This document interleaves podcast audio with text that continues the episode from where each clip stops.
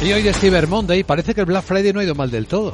Bueno, no ha ido mal del todo, como Vigo ha encendido las luces navideñas y Madrid también, Luis Vicente. Yo no sé si tú eres muy de Rodolfo el Reno, de qué. caso creo que nos podemos permitir a estas alturas, aunque estemos en noviembre, escuchar un villancico.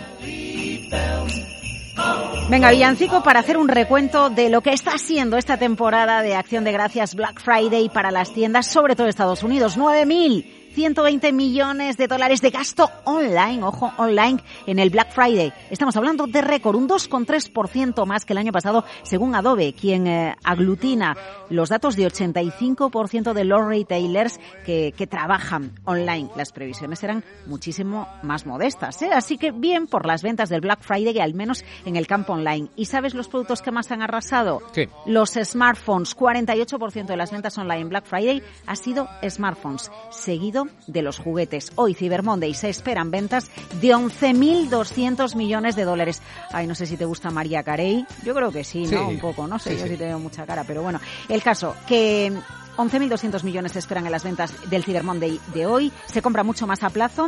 ¿Y las ventas en tráfico en tienda qué? Pues sí, que vuelve el tráfico en tienda, que los americanos vuelven a las tiendas a comprar tráfico en tienda más 7% y Mastercard nos dice que las ventas con tarjeta de crédito aumentan estos días respecto al año pasado un 12%. Ventas con tarjeta o compras buen termómetro de la Navidad. Capital, la Bolsa y la Vida, con Luis Vicente Muñoz.